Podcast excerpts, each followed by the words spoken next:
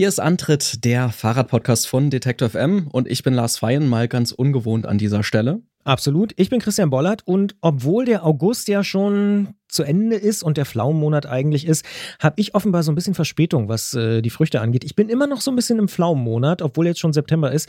Das kannst du dir gar nicht vorstellen. Oder, oder hast du eine Lieblingsfrucht gerade? Ja, also ich weiß, dass du auch ein großer Freund von Johannisbeeren bist. Immer ähm, noch, ja. Da habe ich auch so Kindheitserinnerungen dran, die bei meinen Großeltern im Garten gepflückt zu haben. Im Juli, Anfang Juli, Mitte Juli, je nachdem. Das war nicht schön. Das war auf jeden Fall eine spannende Zeit, ähm, die viel geprägt hat, auf jeden Fall natürlich bis heute. Das ist interessant. Also, Genau. Was für Johannisbeeren? Schwarze Johannisbeeren? Nee, rote. Rote. Genau. Ich habe es auch gehasst. Also Mhm. ich musste auch immer im Garten von meinen Eltern, schöne Grüße übrigens nach Stahnshof und Kleinmachnow, ich musste immer in den Sommerferien Johannisbeeren pflücken. Ja. Ich habe schwarze Johannisbeeren gehasst wie die Pest, weil da sind immer nur zwei dran. Bei Ja, den ja. roten konnte man wenigstens so, Stimmt, deutlich mehr. hier, hol mal ein Kilo Johannisbeeren. Da war ich da zwei Stunden komplett verbrannt Absolut. als Kind. Aber ich esse sie sehr gern. Absolut, ja. Ich muss auch sagen, so im Nachhinein, es waren auch manchmal ganz schöne Phasen, wenn man die gepflückt hat. Also irgendwann bei meinen Großeltern, die Pflanzen waren dann auch älter geworden und da waren nicht mehr so viele dran und dann waren es nur noch so zwei, drei, ja, Eimer, Körbe, je nachdem, die man gepflückt hat und ähm, das ging dann auch und es war irgendwann ab einem gewissen Alter auch eher so eine schöne Tradition, muss ich Ja. sagen. Also das heißt, du hast auch so eine Hassliebe. Mm, ja, genau. Ja. Ich glaube, es ist eher zu einer Liebe geworden, aber am Anfang war es vielleicht auch eher, naja. Ja. Naja, ja, ich kaufe immer noch Johannisbeeren. Ich bin ja auch so, das ist meine Umweltsünde. Ich kaufe so bis Oktober oder so kaufe ich noch Johannisbeeren. Ich will gar nicht so richtig wissen, die kommen immer aus Deutschland. Also Ja. ich höre auf, wenn es keine Johannisbeeren mehr aus Deutschland gibt. Aber das muss eigentlich nicht mit rechten Dingen zugehen. Das, Gibt es da so ein Anbaugebiet in Deutschland eigentlich, wo das so verbreitet Du, ist? ganz ehrlich, jetzt äh, verrate ich dir was. Ich würde so gerne mal eine Doku gucken über Johannisbeeranbau in Deutschland. Hab Das wäre eine Podcast-Reihe. Es ist wirklich ohne Scheiß. Ich habe alles schon gesehen, ja. Erdbeeranbau, Pflaume, Aprikosen im Mhm. alten Land in der Nähe von Hamburg und so habe ich alles schon gesehen. Johannisbeeren ist Mhm. eine absolute Marktlücke und ich sehe schon, dich würde Ja. es auch interessieren.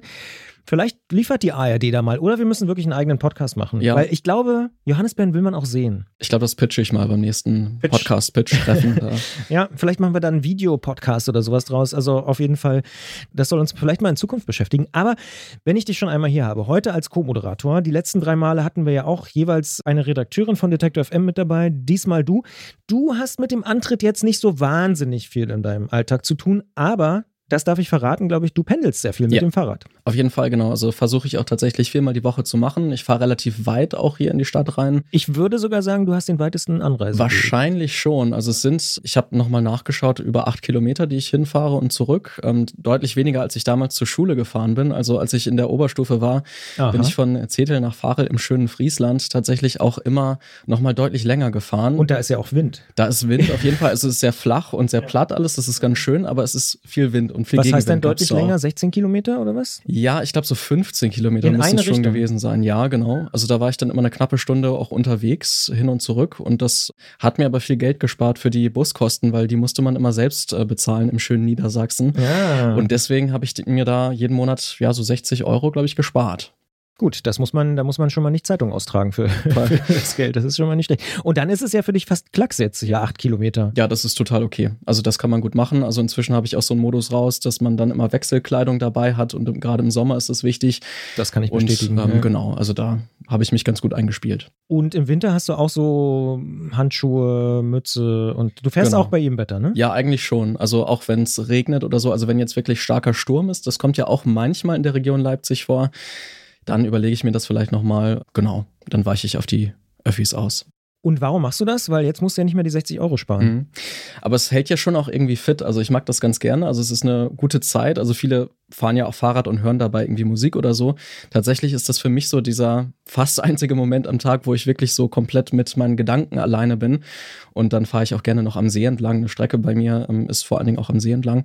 Und das ist tatsächlich ganz schön, wenn man da morgens vorbeifährt. Also Das, zu ja. allen Jahreszeiten. Das ist echt ein Privileg. Den See kenne ich übrigens. Und ich gebe dir vollkommen recht, das habe ich ja hier auch schon hier und da mal verraten. Ich höre auch gar keine Musik dabei Mhm. oder keine Podcasts Ja. oder so, weil ich mag das auch sehr, auf dem Rad einfach die Natur irgendwie so mitzubekommen. Genau, auf jeden Fall. Also es ist natürlich theoretisch eine gute Möglichkeit, tatsächlich nochmal Podcasts zu hören oder so. Mache ich aber ehrlich gesagt auch sonst in meiner Freizeit viel. Deswegen ist das so wirklich der Abschaltmoment.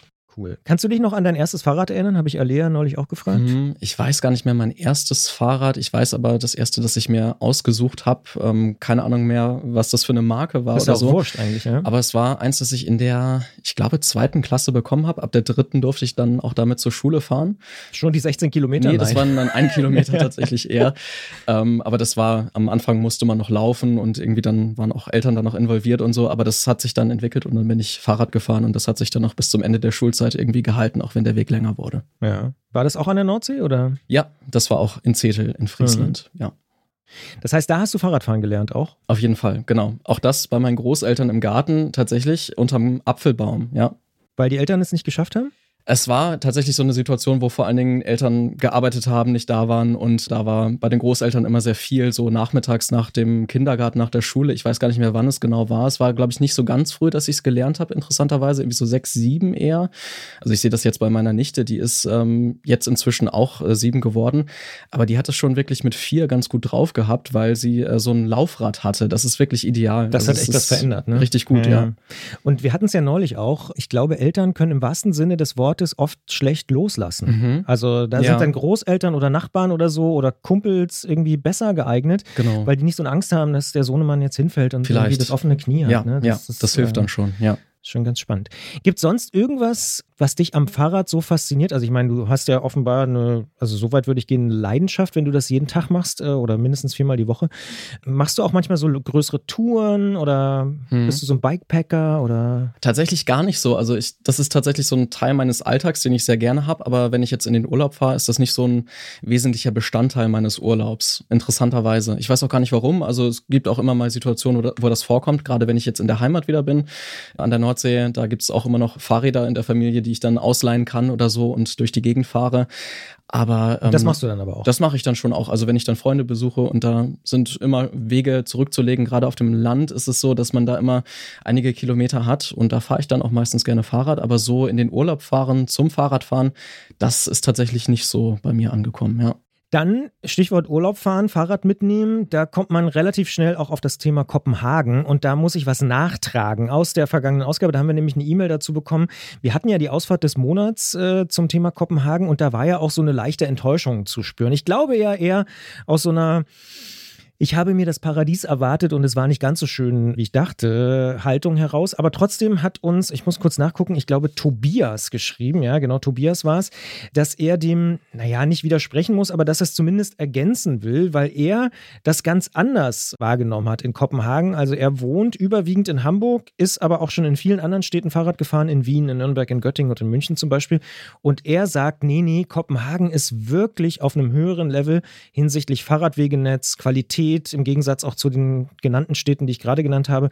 Und er hat auch gesagt, dass das generell wirklich nochmal ganz, ganz anders ist. Und er hat da so ein paar Beispiele, die ich einfach hier kurz nennen will. Er sagt, Fahrradfahrende bleiben gerne mal mitten auf dem Fahrradweg stehen, auch mit Lastenrädern und blockieren vielleicht auch den nachfolgenden Verkehr, meist aus ganz banalen Gründen wie telefonieren, sich unterhalten oder irgendwas aus dem Rucksack nehmen. Und das ist vielleicht so ein bisschen gewöhnungsbedürftig oder erstaunlich, sagt er. Aber es ist interessant, das zu beobachten. Oder sobald eine Ampel auf Gelb springt, wird eine Vollbremsung hingelegt, auch wenn man sich schon ja, ich sag mal, einen Meter vor der Ampel befindet und fährt nicht noch drüber. Und da hat er zum Beispiel in Kopenhagen fast schon Auffahrunfälle gehabt. Und an jeder Ampel reihen sich die ankommenden Fahrradfahrenden möglichst weit vorne ein. Und zwar nicht in der Reihenfolge des Ankommens, auch bezüglich insbesondere langsam fahrender Menschen stellen sich immer wieder ganz vorne äh, Leute an und behindern beim Anfahren natürlich auch wieder alle dahinter fahrenden Menschen. Also da gibt es durchaus natürlich Probleme, auf die er irgendwie auch hinweisen will, aber in Kopenhagen funktioniert eben vieles sehr, sehr gut. Man gibt zum Beispiel Handzeichen, wenn man plant anzuhalten und solche Sachen und Insgesamt beobachtet er, dass gerade die Fahrradfahrenden in Dänemark sehr, sehr regelgetreu sind. Also das mit, dem, mit der Ampel hat er schon angesprochen. Aber jegliche Abweichungen werden auch ziemlich mit Irritation und Entsetzen wahrgenommen. Zum Beispiel, wenn man auf der falschen Seite fährt, also links über eine Ampel, nicht den Fahrradweg benutzt oder so. Das heißt, die Leute scheinen auch diese, ich sag mal, vorhandene Infrastruktur sehr zu schätzen und dadurch auch vielleicht ein bisschen die äh, Regeln besser zu befolgen. Also er interpretiert es so, dass es in Dänemark im Gegensatz zu Deutschland einfach nicht nötig ist, so eine Art Überlebensstrategie im Straßenverkehr zu entwickeln. Und das fand ich nochmal einen ganz interessanten Punkt. Deswegen habe ich diese Mail hier auch mal so ein bisschen frei zusammengefasst. Äh, ansonsten lobt er unseren Podcast. Aber Warst du schon mal in Kopenhagen? Nee, tatsächlich noch nicht. Nee. Ja. Also Gregor zum Beispiel, unser Musikredakteur, war gerade wieder da und der schwärmt auch immer. Der sagt, das ist so krass, das ist so anders. Egal, wo er sonst auf der Welt Fahrrad gefahren ist, es ist schon eine andere Qualität. Also ähm, dem kann man, glaube ich, grundsätzlich nur recht geben. Oder in den Niederlanden? Da bist ja, du wahrscheinlich schon häufiger. Auf jeden Fall, genau. Da habe ich ja auch studiert für ja. ein Jahr. Und das ist auf jeden Fall eine andere Sache. Ich finde es tatsächlich sehr angenehm, dass man dort vor allen Dingen mit vielen anderen Leuten auch Fahrrad fährt, weil also es ist ja wirklich immer große Gruppen, die da an den Ampeln stehen gerade in Groningen, wo ich dann halt war, ähm, ist mir das schon positiv aufgefallen. Aber es gibt da auch so ein paar Dinge, die man unbedingt berücksichtigen muss, zum Beispiel mit den äh, Verkehrskreiseln, dass man da manchmal Vorfahrt lassen muss als Fahrradfahrer. Das war mir am Anfang nicht bewusst und da sind auch einige ja eher unangenehme Situationen aufgefallen und genau, also das kommt dann auch vor. Ja, das heißt, so weit weg von Friesland ist ja das Friesland nee, genau. in, in, in, Groningen gar nicht. Also danke nochmal, Tobias, auch für die Einordnung. Fand ich äh, nochmal sehr, sehr hilfreich. Dann würde ich sagen, zack, zack, äh, fangen wir an mit der zweiten September-Ausgabe 2023.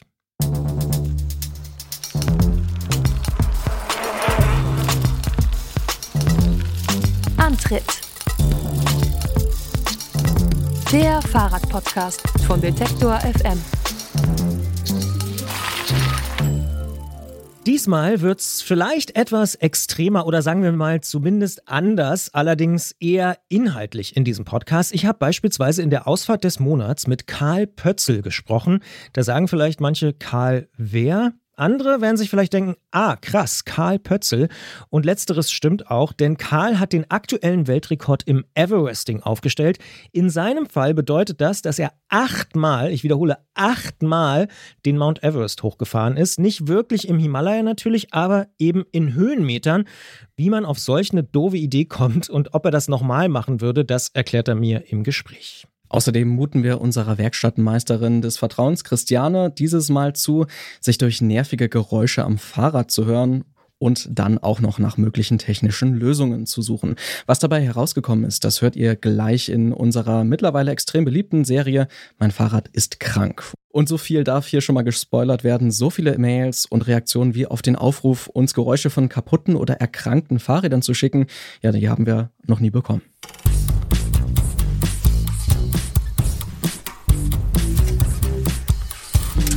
Fahrrad ist krank. Einmal im Monat widmen wir uns hier in der Serie Mein Fahrrad ist krank, ja den kleinen und großen Problemen an euren Rädern. Und dafür kommt unsere Werkstattmeisterin des Vertrauens, Christiane Lang vom Bike Department Ost, hier in Leipzig immer ins Studio und sucht nach möglichen Lösungen. Und glaubt man euren Reaktionen auf ihre Tipps, dann liegt sie damit sehr oft sehr richtig. Diesen Monat sind wir besonders dankbar, dass sie zu uns ins Studio geradelt ist, denn, das dürfen wir glaube ich schon sagen an dieser Stelle, im Laden ist es gerade besonders stressig. Danke, dass du dir trotzdem die Zeit für die Fragen unserer Hörerinnen und Hörer nimmst und herzlich willkommen im Studio und zurück hier bei Detektor FM. Ja, hallo und ähm, ich, mir blieb ja nichts anderes übrig, oder?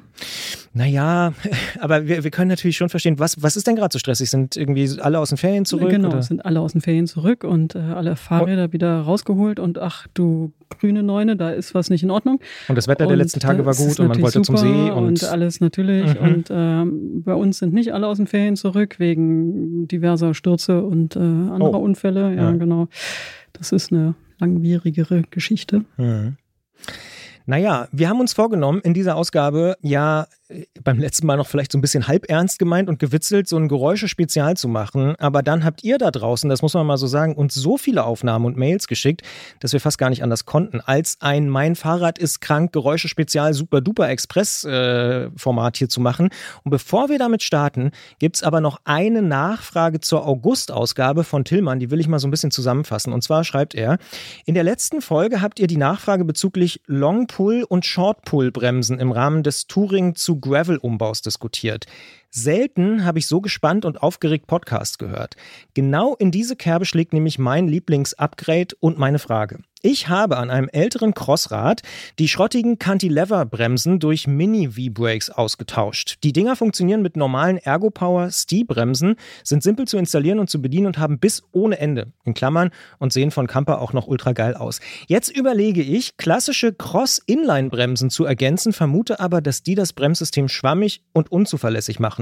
Habt ihr oder besser Christiane damit gute oder schlechte Erfahrungen gemacht? Ich persönlich mag keine äh, Zusatzbremshebel äh, oben am Obergriff, ähm, aber ähm, Aber das müsste, müsste super gut funktionieren eigentlich. Wenn er jetzt ein gutes Bremsverhalten hat, dann wird er auch mit Zusatzbremshebeln ein, ein genauso gutes Bremsverhalten haben, wenn die wieder ohne, ähm, dass irgendwelche Knautstellen an den Kabeln oder so äh, stattfinden, verbaut sind. Das heißt, man würde oder du würdest ihm jetzt auch nicht davon abraten und sagen, nee, auf keinen Fall. Doch, aber nicht aus dem Grund, dass äh, die Bremsanlage dann nicht funktioniert, sondern aus dem Grund, äh, dass man sich ich weiß jetzt natürlich nicht, wie bei ihm die Kabel laufen und so weiter, ob die äh, unter dem Lenkerband verlegt sind oder sonst irgendwas. Aber man hat halt wenig Platz da an dem Obergriff am Lenker und Eventuell kommt man sich mit den äh, Schaltzügen in die Quere und, und schabt sich eben die Bremsen, weil die Bremshebel bewegen sich, die bewegen eben auch diese Zusatzbremshebel. Ne? Die zieht am Hebel und äh, bewegt damit auch äh, ein Stück von der Bremsleitung oder der Bremsaußenhülle und äh, die schubbert dann eben meistens an irgendwas anderem rum. Nur, dass man am Obergriff zusätzlich die Bremsmöglichkeit hat, ich, dafür lohnt sich das meistens nicht. Außerdem haben wir alle irgendwie unsere Telefone da oben auch noch irgendwie irgendwie dran und was weiß ich was alles. Braucht man, glaube ich, nicht. Ja, ist doch eine klare Einschätzung, würde ich sagen. Dann danke auf jeden Fall für die Frage. Ich hoffe, wir konnten ein bisschen weiterhelfen bei der Überlegung und wir haben es angekündigt, das große Geräusche-Spezial. Lars, willst du vielleicht mal von mhm. Christian und Anne die erste Frage vorlesen und dann spielen wir vielleicht mal das Geräusch ein. Auf jeden Fall, mhm. das können wir gerne so machen. Ähm, ja, die beiden schreiben, oder beziehungsweise Christian schreibt in diesem Fall, ich hätte einen schwierigen Fall für die Rubrik Mein Fahrrad ist krank. Das Rad meiner Freundin Anne macht Geräusche beim Treten. Die Geräusche sind mal da und verschwinden auch wieder. Das Rad hat eine Shimano 105 Gruppe. Das Geräusch tritt nur auf, wenn sie auf dem kleinen Kettenblatt fährt und dann auch nur bei Last. Man kann das Geräusch auch ab und zu beim Rückwärtskurbeln im Stand provozieren. Unsere Werkstatt hat bereits versucht, dem Grund auf die Spur zu kommen, konnte aber das Geräusch bisher nicht reproduzieren. Wir würden uns freuen, wenn Christiane eine Idee hätte, wie man dieses nervige Geräusch loswerden kann. Und das klingt so.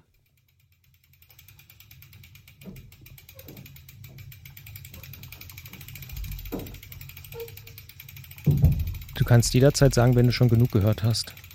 Das müssten die Hörer sagen, ob die schon gehört haben. ja. Also es ist ja, äh, damit da alle zuhören können, es ist ja dieses, dieses äh, Stöhngeräusch irgendwie, um das geht es ja, dieses äh. und das würde mich auch total nerven. Willst du es nochmal, dass man, dass die, die es gehört haben. Ich kann es nochmal abspielen. Ich spiele es doch nochmal ab. Ja. Genau, da war es wieder. Nee? Das war mhm. besonders laut. Stimmt. Ist wie wenn Nachbarn Sex haben oder so. Naja, nicht ganz. Hängt von den Nachbarn ab. Das, ja, genau. Aber so geht es meistens los, glaube ich. Ne? Okay. ja, so kann es auf jeden Fall losgehen.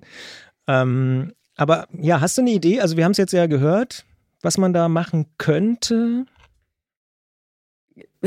muss so ein bisschen weiter detektivisch so ein bisschen äh, Rätsel raten und stochern und so. Ähm, nein, ich weiß es nicht. Also ich weiß nicht, ich habe das Geräusch der Geschichte auch im Hintergrund noch nicht gehört. Das irritiert mich auch. Also wenn ich dazu höre, es geht äh, bei Last auf dem kleinen Kettenblatt, da denke ich natürlich an irgendwelche Knicks-Knacks-Geräusche, dass das Kettenblatt äh, nicht fest ist oder äh, dass man äh, unter Last, wenn man jetzt annimmt, es geht gar nicht um das kleine Kettenblatt, sondern um die Last, dass man dann eben Verwindungen hat in dem, äh, im Bereich der Kurbel. Dieses Geräusch hier hört sich aber überhaupt nicht nach solchen Lastwechselgeräuschen, die eher Knack- oder Knicksgeräusche sind, an, sondern eben eher nach irgendeinem Dichtungsschleifen oder sowas. Mhm. Und jetzt ist mhm. es noch so, dass das auch noch provoziert werden kann, das Geräusch, wenn man den Freilauf also wenn man rückwärts kurbelt. Und da weiß ich jetzt natürlich nicht oder wissen wir alle nicht, ob das äh, auch auf dem kleinen Kettenblatt stattfinden muss. Definitiv ist es ja nicht unter Last, ne, das Rückwärtskurbeln. Also das mit dem Lasthintergrund können wir ja schon mal ausschließen. Ich würde eben auch das mit dem kleinen Kettenblatt irgendwie ausschließen, weiß aber noch nicht warum, also welche Begründung ich dafür haben könnte, dass, äh, dass es nicht auf das kleine Kettenblatt ankommt. Also ich würde an zwei Stellen gucken und zwar am Innenlager. Und da die Dichtung auf Deformationen oder die Dichtkappen sind das da bei der 105er Gruppe eher auf Deformationen überprüfen. Und das gleiche würde ich mir unter dem Freilauf angucken, oder beziehungsweise am Freilauf unter dem Ritzelpaket, ob da nicht irgendwas leicht deformiert ist oder zu wenig reingeschraubt ist. Da kommt es auch ein bisschen drauf an, was das jetzt, äh, klar 105er Gruppe, aber es, ich weiß nicht, welche Laufräder da drin sind. Also es kommt ein bisschen auf die Narbe an. Äh, das sind die zwei Stellen, wo ich jetzt hingucken würde. Und ja, das äh, Geräusch würde mich auch extrem nerven. Also da würde ich auch irgendwas unternehmen. Hm. Nachvollziehbar. Aber du hast ja zwei Ideen genannt. Vielleicht hilft das ja tatsächlich auch schon, da weiter zu ja, ich forschen. Hoffe. Ansonsten immer noch nach Leipzig kommen und achso, die nächsten Termine haben wir, glaube ich, nächste, also 2024 irgendwann. Aber interessieren wird es mich irgendwie doch. Ah ja, weil es nicht so alltäglich. Ich habe es noch nie gehört. Ja. Ne? Zack, danke auf jeden Fall dafür, dass äh, ihr das eingeschickt habt.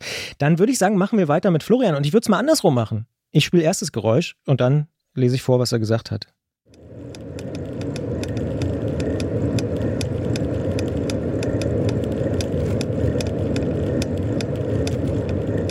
Klingt auf jeden Fall satt, kann ich sagen. Hast du schon eine Idee? Du weißt ja auch, um was es ungefähr geht.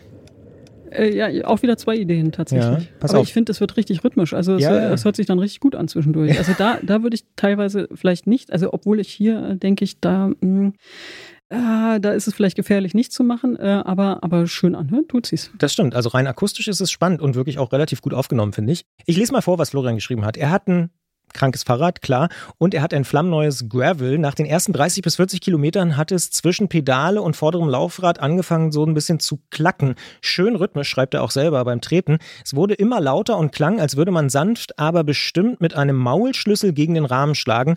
Oder wie diese Plastikkugeln, die sich Kinder an die Speichen stecken, damit die so klackern. Wir dachten erst an die Pedale, neue andere Pedale haben aber gar nichts gebracht. Und dann hat er gemerkt, dass das Geräusch durch Gewichtsverlagerung leiser wurde. Insbesondere, wenn er am Lenker umgekehrt gegriffen, nach vorne oder tief oder ihn vielleicht sogar komplett losgelassen hat. Mit seinem Gewicht, und da vermutet er auch die Ursache, reizt er quasi das Gesamtgewicht von Fahrer und Rad auch aus, 130 Kilo nämlich. Und die Werkstatt hat sich das vordere Laufrad schon mal vorgenommen, alles, Speichen, Lager und so weiter, bis oben zum Lenker geprüft. Und dann ist er die erste größere Runde gefahren. Nach 30 Kilometern schlich sich dann das Geräusch wieder ein. Und zum Ende der Fahrt war es wieder komplett da in diesem, was wir gerade gehört haben, auch sehr schönen rhythmischen Sound. Und er konnte das Geräusch während der Fahrt eben aufnehmen und fragt sich jetzt, ja, was kann man da machen? Hast du Ideen? Du hast gesagt zwei. Ähm, ja. Zweieinhalb. Fangen ähm, wir an. Also da würde ich als allererstes äh, verrückterweise nicht äh, auf das Vorderrad gucken oder nicht auf die äh, Kombination aus äh, Lenker und Vorbau, sondern Hinterrad. Nee. Sattel. Sattel, Sattelstütze. Also. Hat er aber auch schon gewechselt, hat er übrigens geschrieben. Hat er, hat, okay, dann. Das hatte äh, er nämlich mal gehört bei uns als Idee und deswegen äh, Sattelstütze ist schon mal. Gewechselt oder gefettet? Was hat er? Er hat geschrieben, Sattelstütze ist gewechselt und er hat auch sogar mal den Reifendruck, aber Sattelstütze hat er schon mal gewechselt, also okay, wahrscheinlich also, eine neue. Ja. Okay, ich würde äh, also auf jeden Fall dieses Montagefett, von dem ich schon mal erzählt habe, auf die Sattelstütze packen. Das ist auch carbontauglich, aber ich glaube, das ist kein äh, Carbonrad, was er hat. Und dann würde ich auch die Drehmomente am Sattel, an der Sattelfixierung überprüfen, also wo das Gestell an die Sattelstütze geschraubt ist. Also das ist ein Lastwechselgeräusch so ein Knicks, Knacks, was ich vorhin schon gesagt habe. Mhm. Wenn das auch noch leiser wird oder zumindest oder halb verschwindet, wenn man vorne den Lenker woanders greift oder loslässt, dann hat man ja auch eine andere äh, Position auf dem Sattel. Also da würde ich tatsächlich doch noch mal hingucken. So, äh, aber jetzt habe ich natürlich Lastwechsel auch da vorne, nämlich, äh, aber ist ja der Laden hat schon alles geprüft, aber vielleicht würde ich mir die Klemmstellen auch nochmal angucken. Also ich würde wieder dieses Montagefett ganz fein auftragen zwischen Lenker und Vorbau und zwischen Vorbau und äh, Gabelschaft. Und als drittes, nehmen wir mal an, da ist kein irgendwie zusätzliches Bauteil dran, was noch irgendwelche Taschen mit fürs Graveln und Bikepacking und so mit irgendwie stabilisiert. Also nehmen wir mal an, sowas ist da vorne nicht verbaut, was dann auch noch irgendwelche Verbindungen aufnimmt, überträgt und so weiter. Dann würde ich auch doch noch mal aufs Vorderrad gucken und zwar auf den Schnellspanner. Den würde ich nochmal demontieren, auch fetten, beziehungsweise ähm, diese, diese, diese Halbschale, die man eben benutzt, um einmal die Spannung zu lösen oder eben herzustellen. Etwas Öl mit äh, Kriechöl. Da ist es wieder. Da ist es wieder das Kriechöl, genau. Äh, damit sich das ein bisschen besser spannen lässt und äh, da die Sitze auch äh, leicht fetten mit diesem Montagefett. So, und was allerdings dafür spricht, dass es vorne war, dass der Laden, wo er das gekauft hat oder zumindest in seiner Werkstatt, dass die da schon nachgeschaut haben und es ja äh, möglicherweise weg war für 30, 40 Kilometer und dann äh, wieder kam. Ähm, das heißt, äh, vielleicht ähm, ist da eben kein standfestes Fett genommen worden. Es kann aber auch sein, dass nach 30, 40 Kilometern äh, jede Feuchtigkeit äh, da verdunstet war, äh, die da vorher durch rumstehen, irgendwo im Keller oder sonst irgendwer, wer weiß, ja, oder im Badezimmer, hingekommen ist, dass das äh, komplett weg war und entsprechend wir wieder total trockene Verbindungen hatten und es also mit der Werkstatt überhaupt nie irgendwas zu tun hatte. Das kann durchaus auch sein. Ist ja. auch bei uns schon vorgekommen. Dann hat er noch eine letzte Vermutung, weil er meinte, er hätte das Rad aus der Werkstatt übergeben bekommen mit drei Bar und das, die Reifen könnten so bis zu fünf und er hätte dann mal auf vier aufgepumpt und dann sei es auch nicht so schlimm gewesen. Kann das auch damit was zu tun haben oder ist das vielleicht nur ein Symptom? Hm. Spiel nochmal vor, aber das kann eigentlich nicht sein. Wir hören nochmal rein.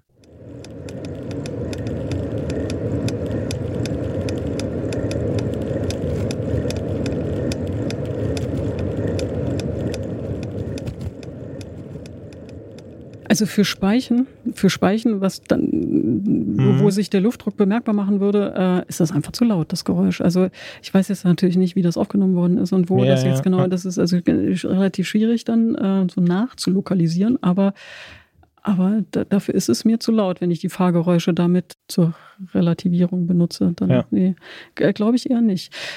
Da machen wir weiter. Ich würde sagen, wir machen das wieder so. Es hat mir ganz gut gefallen in der Reihenfolge. Wir spielen erstes Geräusch und dann äh, liest Lars es mal kurz vor oder fasst es zusammen.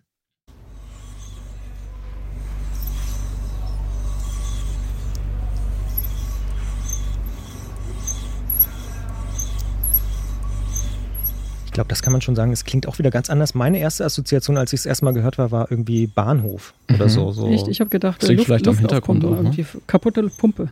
Ah, Luftpumpe, was war deine Assoziation? Nee, ich meine nur, weil es im Hintergrund so klingt wie ein Bahnhof. Ja, das dachte ist so, ich so, ja, so, Genau, hier auf Gleis 12 fährt ein der Regionalexpress mit 60 Minuten Verspätung. Die Anschlusszüge können leider nicht erreicht werden.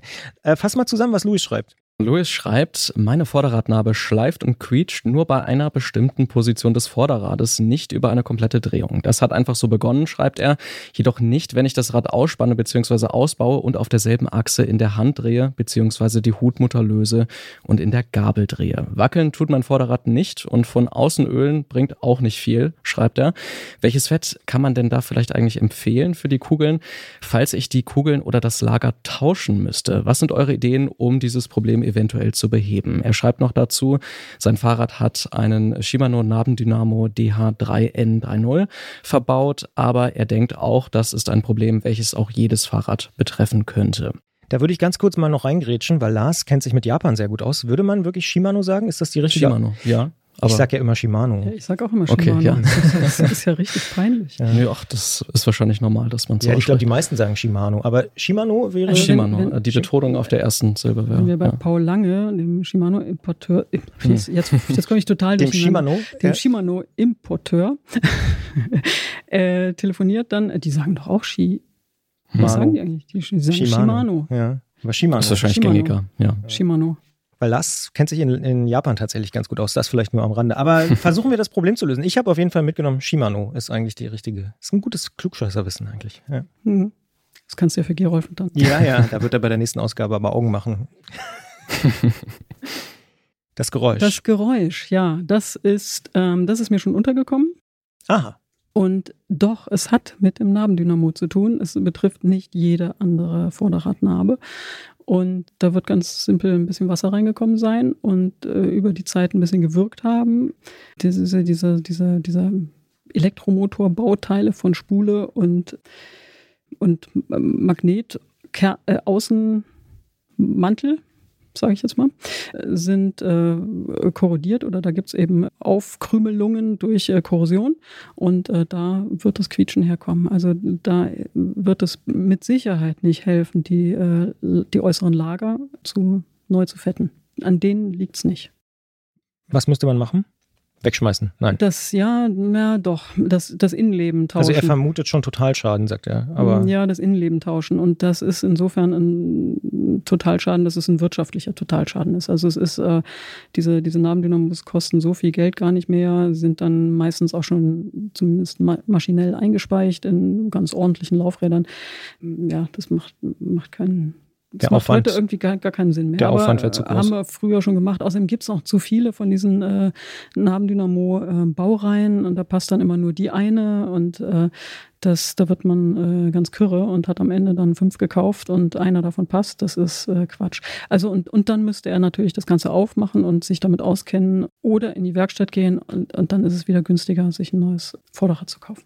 er fragt noch nach zwei Szenarien. Was würde passieren, wenn er nichts macht? Irgendwann äh, wäre die Korrosion so stark, dass das Licht ausgehen würde. Mhm. Ich schätze mal, dass das auch gar nicht mehr so lange dauert. Diesen Winter, würde ich mal so sagen. Ähm, ja, und zweite Frage? Naja, er sagt äh, Worst Case beim Nichthandeln und Best Case. Also würde es auch irgendwie, könnte es noch ein paar Jahre halten? Nee. Nee, glaube ich nicht. Äh, weiß ich nicht. Ja. Aber du Also würdest meine- handeln. Ja, ich, will, ich würde handeln. Das ist ja total nervig. Und ähm, wenn man dann irgendwann nachts dasteht und hat kein Licht, äh, weil, weil man es äh, verschwitzt hat, sich darum zu kümmern, ist ja auch irgendwie doof, oder? Ja. Und er fragt noch, ob man es, also nehmen wir mal an, er tauscht jetzt doch neu, Hm. von Shimano zum Beispiel. Äh, wie könnte er verhindern, dass es wieder passiert? Starkregen ausweichen, also sein Fahrrad nicht äh, abkerchern Da haben wir es wieder. Und vor allem äh, das Fahrrad nicht bei Regen auf dem Autodach oder Heckgepäckträger oder sowas über die Autobahn fahren, denn äh, das ist noch schlimmer als Kerchern. Der, Ah. Druck, der Wasserdruck, der da. Darüber habe ich noch nie Mhm. nachgedacht, aber klar, weil man so schnell unterwegs ist. Genau. Und man kann natürlich auch die äußeren Lager ähm, fetten. Ich finde aber das Lagerfett, was eigentlich als Lagerfett gilt, unter normalen Bedingungen einfach gut, weil es äh, schön gleitend ist und äh, die Lager schön schnell macht. Mein Lieblingsfett kann man auch nehmen. Das äh, verhindert eben das Eindringen von Wasser besser, aber es macht die Lager nicht so schnell und gerade beim Nabendynamo, Gott, äh, da hat man eh schon so viel Verlust durch, Ja. äh, durch den Nabendynamo. Äh, Ich, und die sind ja gut gebaut, eigentlich sind die gut gedichtet. Ja. Eigentlich ist es ausreichend. Irgendwann haben die eben auch ihr Leben gelebt. Also sollte man sich vielleicht damit abfinden auch und äh, einfach auswechseln, nehme ich so mit. In dem Fall, ja, leider Ja. würde ich, würde ich das machen. Ist so. Meistens hat ja die Felge auch gelitten in der Zwischenzeit. Ne? Es ist ja nicht nur der Nabendynamo, der, der stand ja nicht irgendwie unter Wasser irgendwo rum und hat gewartet, bis, äh, sondern meistens fährt man mit auf dem Laufrad rum. Das Laufrad ist meistens auch noch felgengebremst. Die Felge ist eben von den Bremsen auch mitgenommen. Äh, die muss man auch irgendwann austauschen. Und äh, ja, dann meistens, meistens kommen so Sachen so gut zusammen, dass man sagt, jetzt lohnt sich einfach. Haben wir also auch behandelt und besprochen. Ich finde auch, äh, für mich klingt es schlüssig. Danke dafür. Mir macht es Spaß, äh, Lars, äh, wenn Mhm. du das zusammenfasst und ich das Geräusch abspiele. Wir machen es wieder so. Machen wir so. Klingt auch super, finde ich.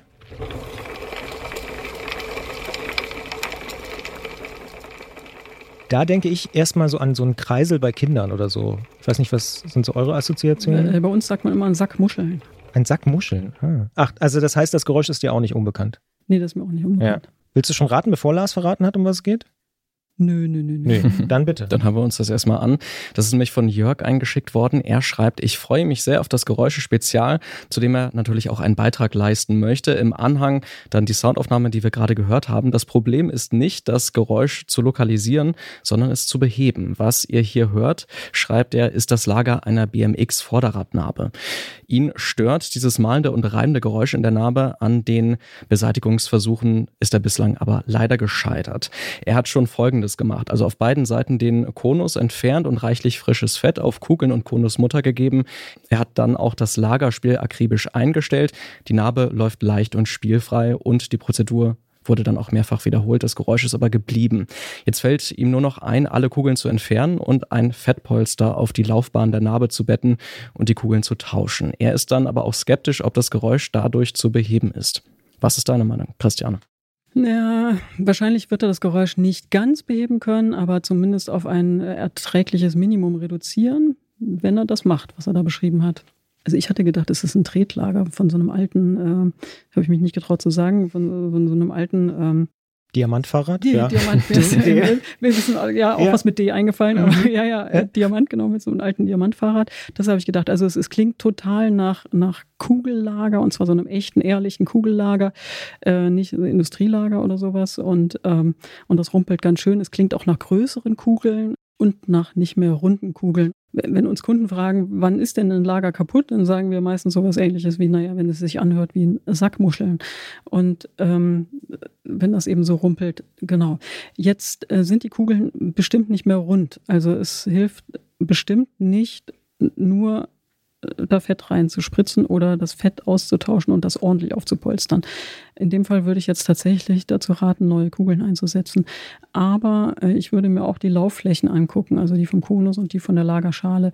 Die werden auch erhebliche Riefen gegen die Laufrichtung haben.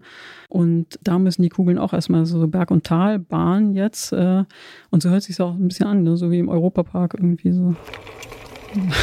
Ja, so ein bisschen ich muss wirklich an so einen Kreisel denken, der in so einem, kennt ihr das, so ein Kinderkreisel? Mhm, der, ja. Aber, ja. Also das, das, dieses Rumpeln, äh, da, da rumpeln eben nicht mehr runde Kugeln, also eher so kleine Würfelchen, äh, mhm. über auch nicht äh, eine, eine schön glatte Wasserrutschbahn, mhm. sondern eben über eine olle stehen gebliebene Rolltreppe. Und, so. und das kriegt man wahrscheinlich eben nie ganz weg, weil nicht nur die Kugeln kaputt sind, sondern eben auch diese Laufflächen. Hier würde ich jetzt tatsächlich, ist ja verrückt, nicht Lagerfett nehmen, sondern mhm mein Lieblingsfett. Also eigentlich dieses Montagefett, von dem ich hier schon irgendwie total viel Werbung gemacht habe. Also falls die Firma Motorex mal auf mich zukommen möchte. Du würdest auch als Influencerin durchgehen. Ja. ja. Aber du findest es ja wirklich gut. Das ist ja dieser doofe Spruch immer. Ich würde ja keine Werbung für die machen, wenn ich es nicht gut finden würde. Aber ja, ist du. Völlig verrückt. Das ist völlig verrückt. Aber also ich würde mich über so ein Töpfchen geschenkt tatsächlich auch mal freuen. Ähm, Und du bist ja wirklich, das darf ich glaube ich sagen, das Gegenteil einer Influencerin. Also. Ja, glaube glaub ich schon auch tatsächlich. Ähm, es geht natürlich auch anderes Montagefett, aber über die äh, Jahre fand ich das eben einfach am, am besten. Das ist ja auch das einzige Fett, äh, das ähm, carbontauglich ist. Also äh, was ich wirklich an, an alles, was ich am Fahrrad habe, dran schmieren darf. Es ist nicht für alles gut. Also bitte jetzt nicht überall drauf und dran schmieren. Aber das ganze äh, Fahrrad es, damit. nein, bitte nicht. Das ist ja, das wäre furchtbar. Aber es darf Carbon berühren, ohne dass es was mit äh, dem Kleber oder den Carbonfasern macht. So. Und das macht es in dem Fall besser als Lagerfett. Nein, das, äh, was es besser macht als Lagerfett, ist äh, was anderes. Ähm, und zwar, dass es eben einfach quasi spaltfüllender ist.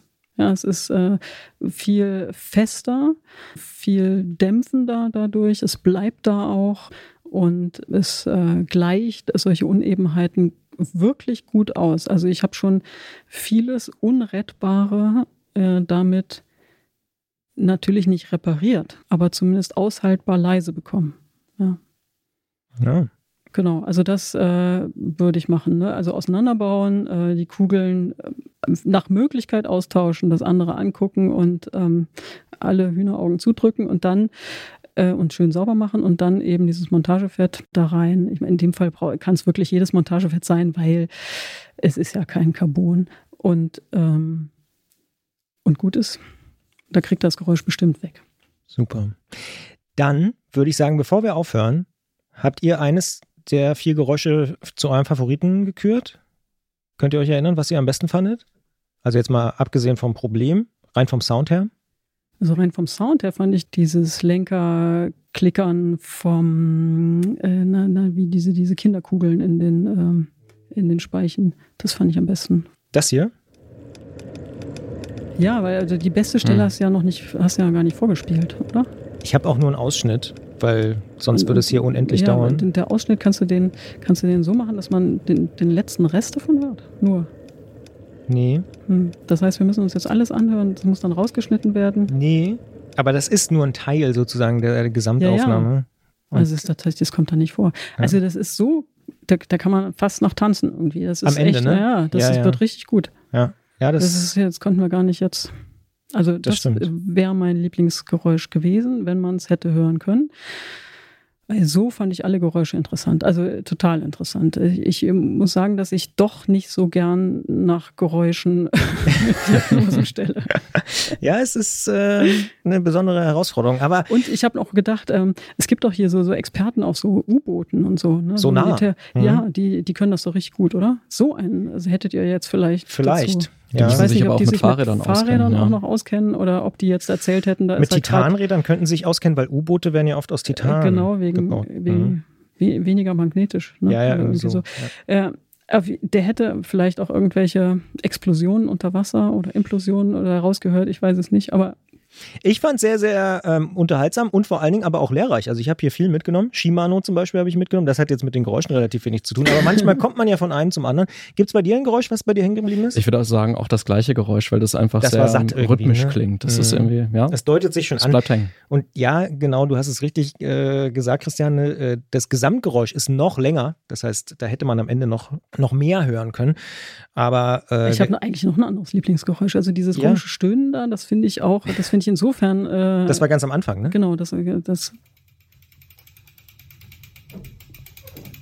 Stimmt, das ist wirklich wie so ein quietschendes Bett oder Ja. sowas. das Rumpeln gehört ja nicht dazu. Ja. Äh, das ähm, das finde ich am spannendsten einfach, weil, Weil ich da, weil ich da- das wirklich noch nicht gehört habe und weil ich da wirklich gerne wissen möchte, was es hört sich auch an wie so ein, so ein, so ein Holzstuhl, der über so ein Parkett, Mhm. so ganz kurz, ne? Ja. Irgendwie. Ja, ja. Ja, ich fand's total. Also ich als audiophiler äh, Typi fand diese Episode hier sehr, sehr spannend. Ich muss mich auch entschuldigen im Namen von uns allen, glaube ich, dass wir natürlich nicht alle eure E-Mails und Geräusche äh, beantworten konnten, aber einige immerhin. Ich bin mir ziemlich sicher, auch wenn du gesagt hast, das ist schwierig, wir müssen das nochmal machen. Vielleicht nicht gleich in der nächsten Ausgabe, aber irgendwann werden wir sicher nochmal ein Geräusche-Spezial machen. Vor allen Dingen dann mit Gerolf, der hat sicher auch noch tausend Fragen und vielleicht bringt er auch noch eigene Geräusche mit und so. Ich fand's super. Danke, dass du dieses Experiment gewagt hast und danke, dass du trotz der stressigen Zeit äh, hier bei uns ins Studio gekommen bist, Christiane. Na klar. Vielen Dank. Okay, Lars, jetzt haben wir dieses Gespräch geführt, aber eins habe ich dich noch gar nicht gefragt. Gibt es bei dir am Rad eigentlich ein Geräusch oder ein Sound oder ein Knacken oder so, wo du sagst, oh, das kommt immer wieder, ich weiß nicht, äh, wie ich das beheben kann? Ja, es ist auch so ein bisschen so ein Trauma mit der Kette. Also gerade wenn es nicht gut äh, geölt ist, das versuche ich inzwischen wirklich regelmäßig zu machen. Also auch gerade weil das, wenn man es wirklich oft verwendet, ist es natürlich wichtig. Aber man hört das schon immer so, wenn es irgendwie so anfängt, so ein bisschen knisternd zu werden, dann Oder weiß zwitschern. man. Ich habe das Ja, jetzt gerade bei mir. ja, Es ja. hat hier relativ viel geregnet die Genau, letzten und das, die äh, Witterungsbedingungen sind da auch immer Mhm. interessant und interessanterweise auch die Bremsen an meinem Fahrrad, wenn es äh, geregnet hat oder die Luftfeuchtigkeit hoch ist, dann quietscht das immer so. Das äh, stört mich auch manchmal. Scheibenbremsen? Ja, da müsste ich vielleicht nochmal drauf ein bisschen achten. Das ist, äh, Sind ist so ein? Punkt. Ja, ja, die, genau. die, die quietschen, glaube Also ich, schneller ja. als die klassischen Felgenbremsen. Jedenfalls ist das so meine, meine Beobachtung. Mhm. Ja. Aber es gibt nicht so ein Geräusch, wo du denkst, oh, wo kommt das her? Ich weiß nicht, was es ist. Nee, tatsächlich nicht. Also ich hatte eine Zeit lang, war das Problem, dass die Achse hinten äh, gebrochen war. Das so. war, also das war ein bisschen bemerkenswert, aber dann war ich auch beim, äh, ähm, beim Fahrradhändler meines Vertrauens, der hat das dann auch behoben. Aber genau, also solche Horrorgeräusche, die gibt's dann auch, aber im, im Moment ist eigentlich alles ganz gut. Lucky you, würde ich sagen. Ja. Und wir haben ja gemerkt, es gibt wirklich viele Hörerinnen und Hörer, die irgendwie Fragen haben. Ich hoffe, wir konnten da so ein bisschen weiterhelfen. Stichwort weiterhelfen. Ich weiß wirklich nicht, wie man auf so eine Idee kommen kann. Äh, Habe ich hier auch schon hier und da mal gesagt, so ganz extreme Fahrradfahrten sind irgendwie nicht so ganz meins. Ich weiß, da mache ich mich auch hier und da vielleicht ein bisschen unbeliebt, aber achtmal den Mount Everest in Sachen Höhenmeter hochfahren, das finde ich schon krass. Und da haben wir uns natürlich gedacht, okay, wenn das jemand macht, dann müssen wir da anrufen und mit dem mal drüber reden. Und genau das habe ich getan. Karl Pötzel hier im Antritt. Die Ausfahrt des Monats ist für uns ja irgendwie ein ganz besonderes Baby, denn da kommt ihr zu Wort. Was haben wir hier schon für fantastische, bewegende und teilweise auch motivierende Geschichten von euch gehört?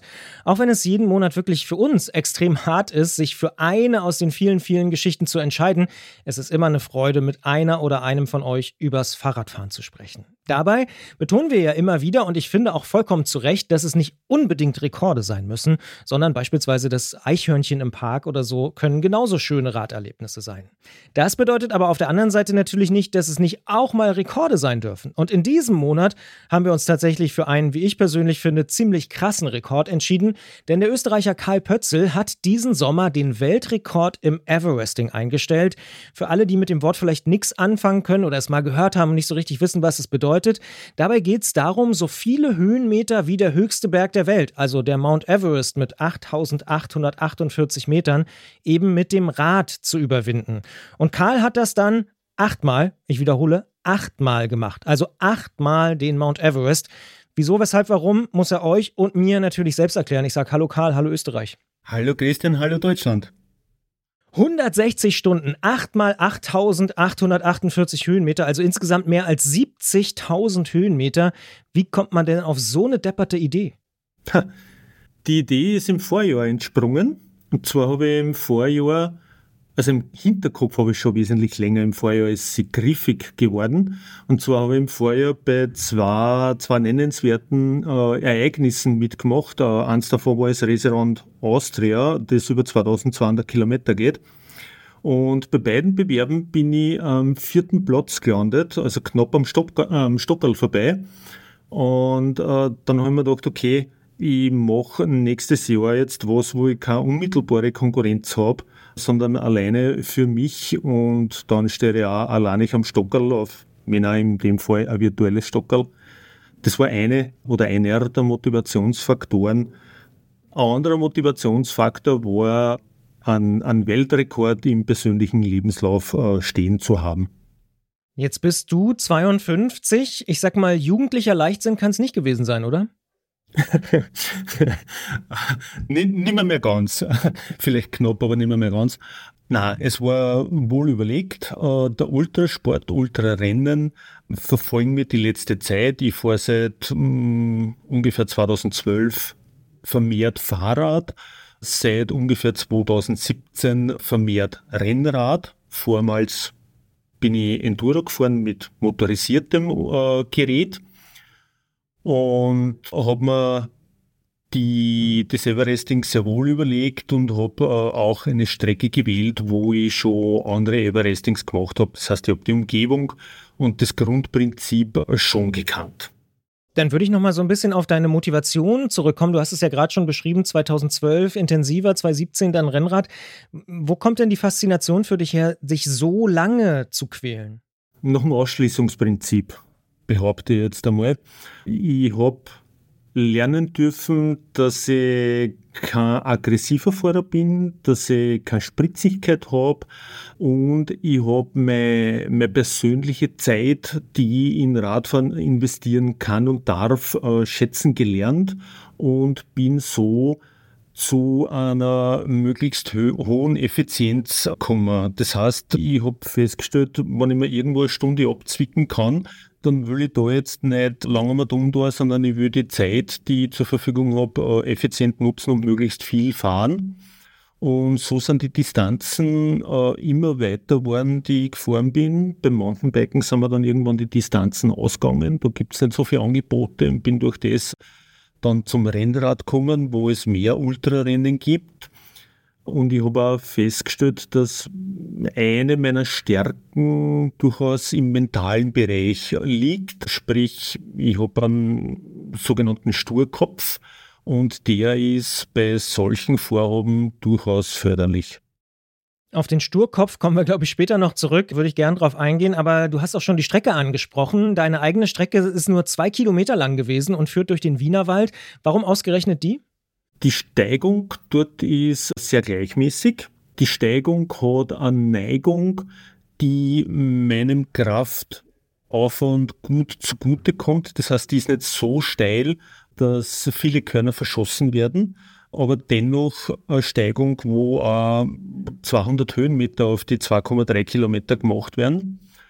Sie ist bewaldet, das heißt im Sonnen, also da, es gibt einiges an Schatten und was für mich nur ganz wichtig war, ist, sie ist nicht weit äh, von meiner Wohnung weg. Das heißt, meine Begleitung, die Sabine, hat da immer wieder heimfahren können, regenerieren, duschen, diese Dinge. Und was ganz, ganz wichtig ist, die Steigung hat bergab eine Linie, wo man in Wahrheit kein einziges Mal bremsen muss. Das heißt, man kann beim Bergabfahren gut regenerieren, kann sehr entspannt runterfahren, was bei einer Dauer von knapp sieben Tagen natürlich großer Vorteil ist. Finde ich sehr interessant, dass du an die Regeneration deiner Begleitung gedacht hast. Wie viel selber hast du denn geschlafen beispielsweise? Nicht so viel, ne? Nein, es waren äh, nachgerechnet ungefähr 8,5 Stunden in Summe. Das Reglement besagt, dass man bei Multi-Everesting pro Everesting zwei Stunden schlafen darf. Also so anderthalb Stunden pro Tag, Pi mal Daumen. Genau, genau. Es waren eineinhalb Stunden. Äh, das habe ich dann aufgeteilt oder probiert aufzuteilen auf eine Stunde Schlaf plus 20 Minuten Powernap. War jetzt ein Rhythmus, den ich auch bei den Ultrarennen erfolgreich praktiziert habe bis dato. Beim Everesting hat sich das dann ein bisschen verschoben. Wir haben dann einen anderen Rhythmus bringen müssen. Ich habe zum Beispiel am dritten Tag oder in der dritten Nacht habe ich das Problem gehabt, dass ich wie jetzt Schlafenszeit geplant gewesen wäre, nämlich um 4 Uhr früh. Ich habe nicht schlafen können. Das hat nicht funktioniert. Und da haben wir dann die, die Taktik äh, geändert und haben dann gesagt, okay, wir schlafen nicht mehr, mehr nach Uhrzeit, sondern wir schlafen dann, wenn die Müdigkeit so groß ist, dass man auch wirklich schlafen kann. Wo hast du denn da geschlafen? An der Straße? Nee. Doch, wir haben in der Mitte von der Strecke ein Basecamp eingerichtet. Da ist äh, der Bus gestanden, das ist ein Van quasi mit einem Zelt und im Bus drinnen habe ich ein Feldbett und da habe ich geschlafen. Was ich ja ein bisschen lustig finde, ist, dass deine Aktion mit dem Titel Projekt 7 gestartet ist, weil du wohl anfangs dachtest, siebenmal Everesting reicht. ja, äh, das habe ich ganz, ganz lang gedacht und ich war davon überzeugt und ich habe in die Hall of Fame, wie ich das ganze Vorhaben gestartet habe, ja geschaut, wo, wo steht der aktuelle Rekord und der war bei einem sechsfach Everesting in Spanien beheimatet. Habe dann das Projekt 7 äh, für mich selbst generiert und habe die komplette mentale Vorbereitung auf der Zahl 7 festgemacht. Habe alle meine Visualisierungen, meine Gedankengänge, meine Gedankenanker, habe alles auf die Zahl 7 ausgerichtet und habe am Vortag, bevor das Everesting gestartet ist, äh, nochmal in die Hall of Fame geschaut und habe dort mit Entsetzen ein siebenfache Everesting-Steg gesehen, was mich anfänglich ja, einmal aus der Bahn geworfen hat, ganz kurz. Habe dann mit meiner Freundin abgestimmt, ja, müssen wir achtfach machen. Äh, so ist dann das 7 plus 1 entstanden. Habe aber dann sehr, sehr bald, nämlich bei den, in den ersten zwei Tagen, wo ich über das dann intensiv nachgedacht habe, was ich denn da von mir gegeben habe, akustisch, wo ich gesagt habe, naja, machen wir halt acht Wochen. Ne?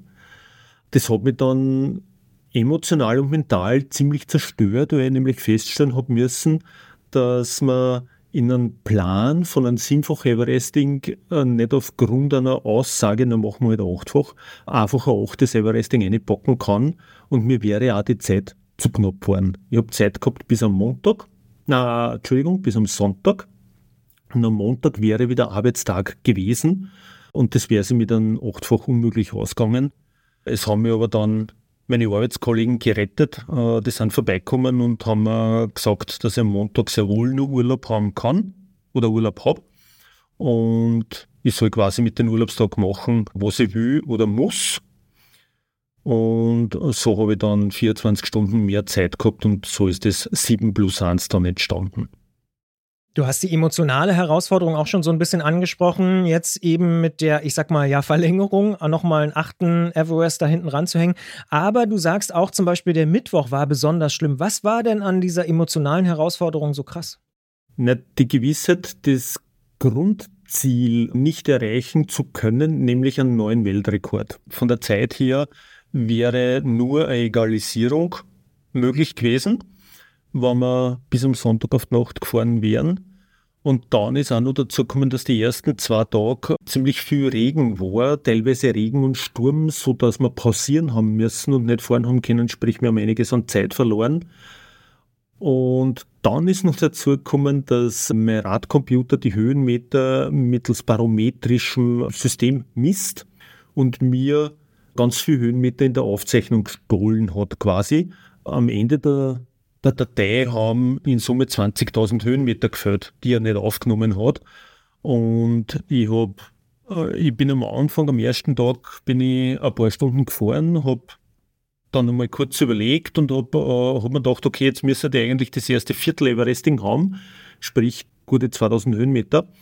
Und habe dann auf meinen Radcomputer geschaut und da sind gerade einmal 700 Höhenmeter gestanden und das in Summe hat mir ziemlich zu schaffen. Mit deinem Everesting verbindest du ja auch noch eine, ich sag mal, gesellschaftliche Botschaft, nämlich, dass Leute über 50 nicht zum alten Eisen gehören. Weshalb ist dir das so wichtig? Freut mich, dass du das ansprichst. Es ist tatsächlich so, ich habe das Everesting äh, nicht aus Charity-Gründen gemacht oder, oder sonstiges, sondern aus egoistischen Gründen, nett formuliert, fürs eigene Ego. Aber nichtsdestotrotz merke ich natürlich auch in unserem eigenen Unternehmen, und im, im Umfeld, dass Mitarbeiter mit 50 plus ein komisches Maschsal mitunter kriegen. Und darum die Message, dass Leute mit 50 plus nicht per Definition alt sind, nur weil sie ein biologisches Alter erreichen haben dürfen. Und die Sturheit hast du schon angesprochen und auch die Zähigkeit. Manchmal haben sie vielleicht auch die Erfahrung, um lange, lange durchzuhalten. Ist korrekt. Speziell bei solchen Aktionen ist nicht nur pure Kraft, Muskelkraft ein Faktor, sondern Lebenserfahrung im Ding selbst und auch ganz viel organisatorische Randbedingungen, wo ich sage, die Community, die vorbeikommen ist, die ganz vielen, vielen Leute, die mit Tag und Nacht begleitet haben, diese Schichten einteilt haben, teilweise um Mitternacht äh, sie abgewechselt haben, das mitfahren haben dürfen all diese Dinge haben dazu beigetragen, äh, dass das Ganze am Ende des Tages erfolgreich war.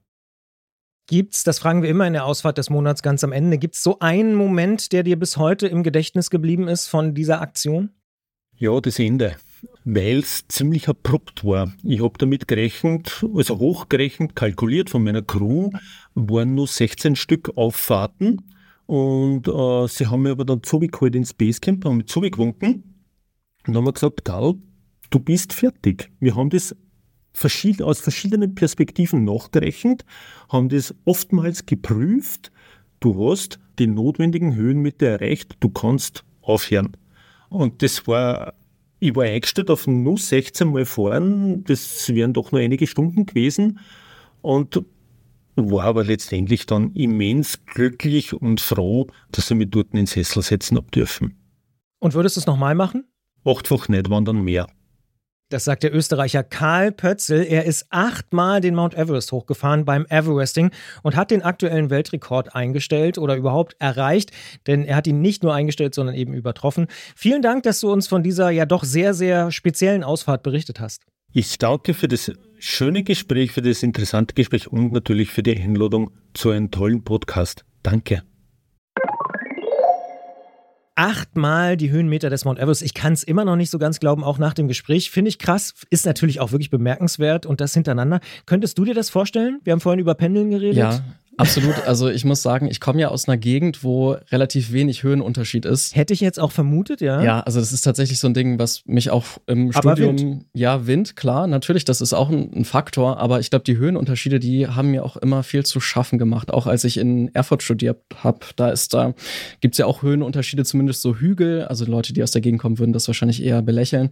Aber ja, ich fand das schon. Ja. Erfurt und Jena sind schon ziemlich ja, hügelig. Genau, also das ist schon herausfordernd, wenn man halt aus dem flachen Norden kommt was zum Fahrradfahren, abgesehen vom Wind, wie gesagt, sehr angenehm ist. Und deswegen würde ich mir diese 8000 Meter dann doch mindestens zweimal überlegen. Wie ist es denn bei dir? Ja, ich habe es ja in einer der letzten Ausgaben so im Rückblick auf die Transalp nochmal geschildert, dass ich komischerweise, obwohl ich auch so ein Flachland-Typi bin aus Potsdam, ich komme ganz gut mit Höhenmetern klar.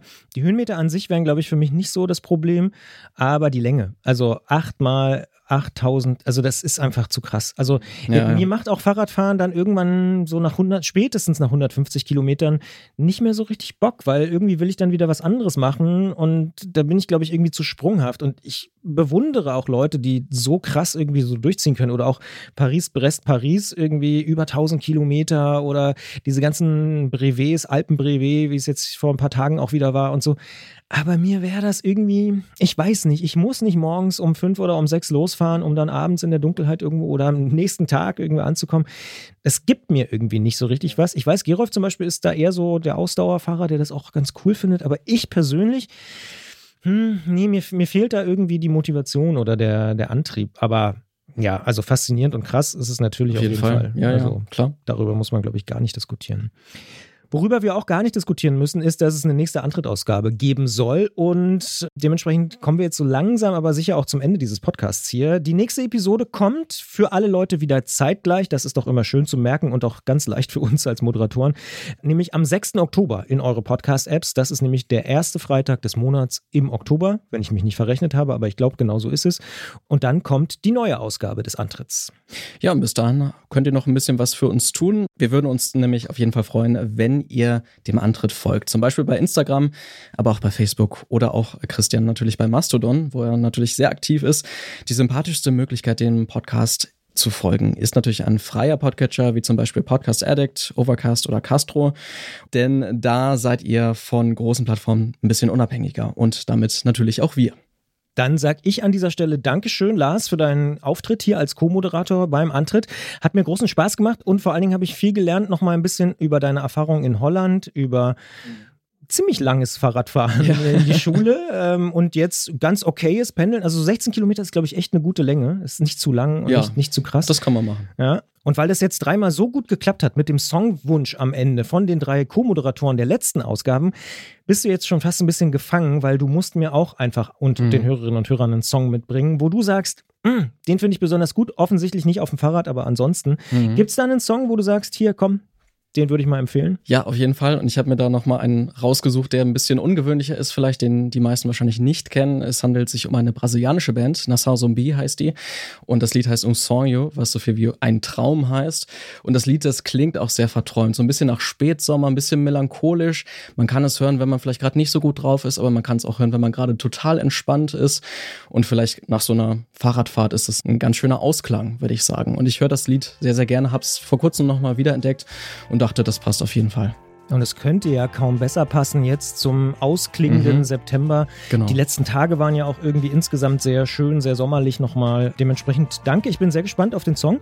Und ja, wer weiß, bis zum nächsten Mal im Antritt und wir hören uns im Oktober wieder. Tschüss, bis dahin. Ciao. Estão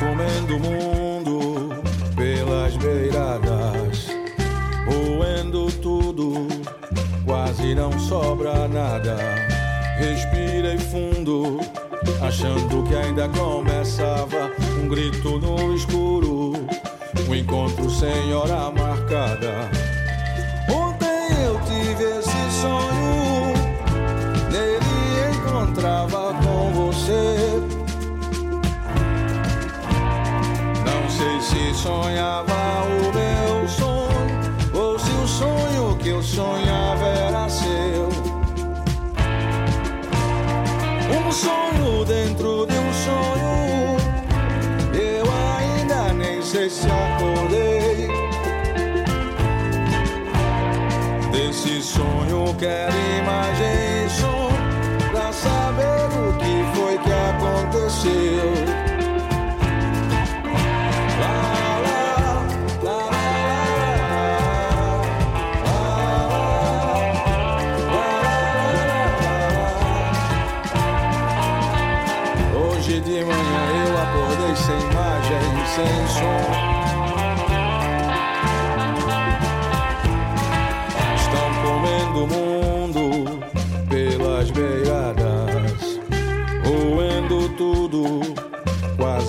sobra nada. Respirei fundo, achando que ainda começava um grito no escuro, um encontro sem hora marcada. Ontem eu tive esse sonho Nele encontrava com você. Não sei se sonhava o meu sonho sonho que eu sonhava era seu. Um sonho dentro de um sonho. Eu ainda nem sei se acordei.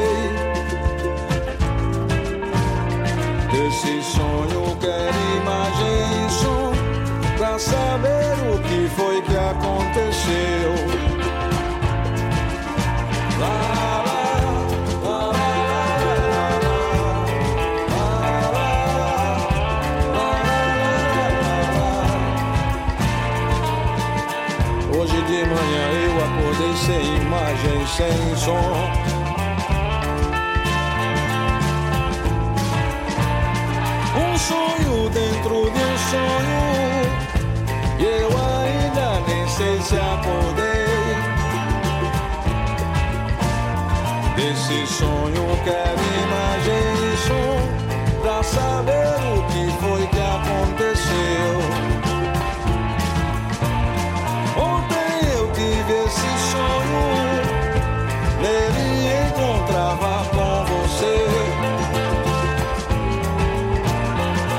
sei se sonhava o meu sonho ou se o sonho que